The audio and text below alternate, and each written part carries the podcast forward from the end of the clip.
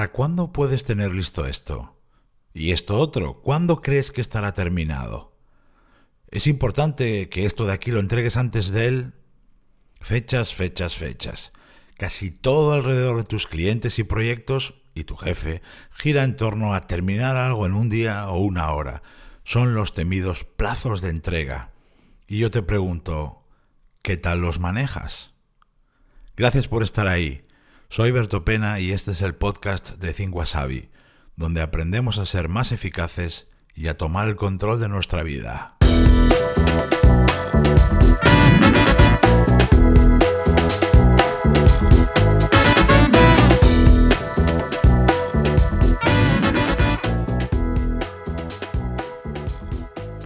Quiero empezar confesándote algo. Desde pequeño he sido un poco desastre manejando los plazos.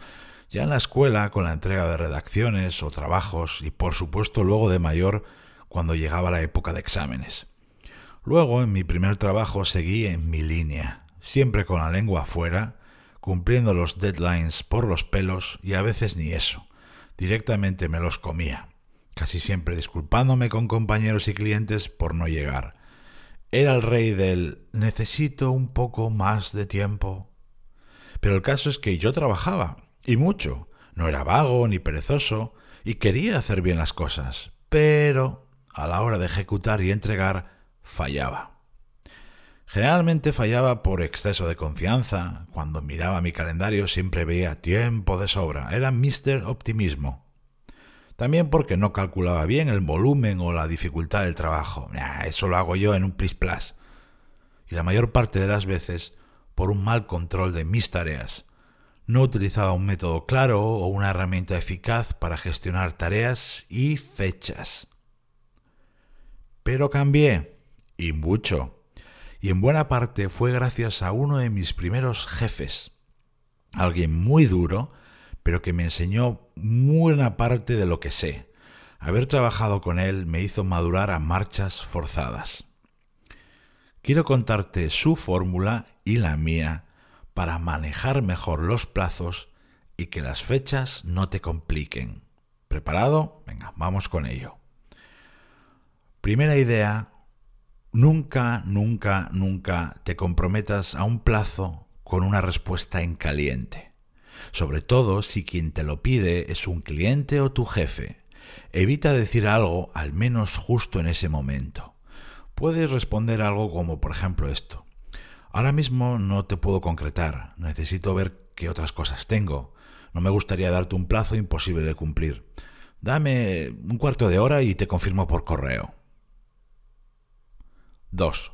Una vez en frío, analiza sobre la marcha, rápido, lo que te piden, qué es y cuánto es, pero sobre todo, ¿lo conoces y lo dominas?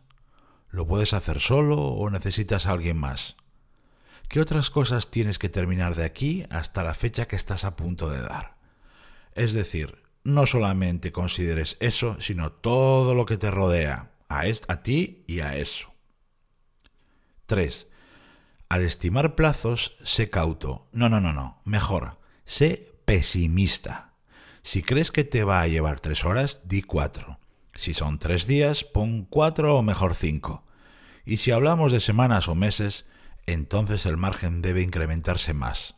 Tampoco hay que pasarse, ¿eh? Hay que, no hay que ir de un extremo a otro y ser ahora Mr. Me lo tomo todo con pachorra.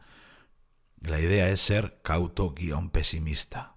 Tirar a la baja a la hora de estimar. 4. No te dejes llevar por quien te lo pide. Es más importante cumplir lo que prometes que no decir sí, sí, sí, sí. Mi jefe me enseñó que a un jefe o a un cliente es mejor darle una mala noticia de fechas al principio, cuando se la das, y no a última hora cuando no te queda otra que retrasarlo. 5. Si hablamos de varios días o incluso semanas, despieza ese plazo inicial en varias fases que puedas ir completando mediante tareas diarias. Debes descomponer la escalera en peldaños concretos y bien definidos que puedas ir haciendo día a día y luego semana a semana. 6. Asigna fechas a tus tareas, a cuantas más mejor. No hace falta que lo hagas siempre al anotarlas, pero sí en algún momento. Porque cuantas más tareas sin fechas tengas flotando alrededor tuyo, más posibles desajustes habrá. Las fechas intermedias son la clave de todo. 7. Ponte en marcha ya. No esperes, no te confíes. En el trabajo y en los estudios, por cierto, todos los plazos son como los objetos que se ven en un retrovisor, están mucho más cerca de lo que aparentan. La mejor forma de cumplir un plazo es empezar ya. Y 8. Si con todo esto ¿eh? Caes en un retraso y no llegas al plazo que prometiste, asúmelo y dilo cuanto antes. Comunicar un retraso a última hora es un pésimo hábito en el que cae demasiada gente. Y por encima de todo, si caes en ese retraso porque te has comido un plazo, aprende. ¿Por qué no has llegado? ¿Cuál ha sido la causa? Sin esa imprescindible lección que debes aprender, es imposible crecer. No tengo ninguna duda que con estas claves tu eficacia en el trabajo va a aumentar mucho. Tú eres lo que son tus acciones, así que ¿qué es lo próximo que vas a hacer? Te doy de verdad las gracias por estar ahí, se despide de ti Berto Pena.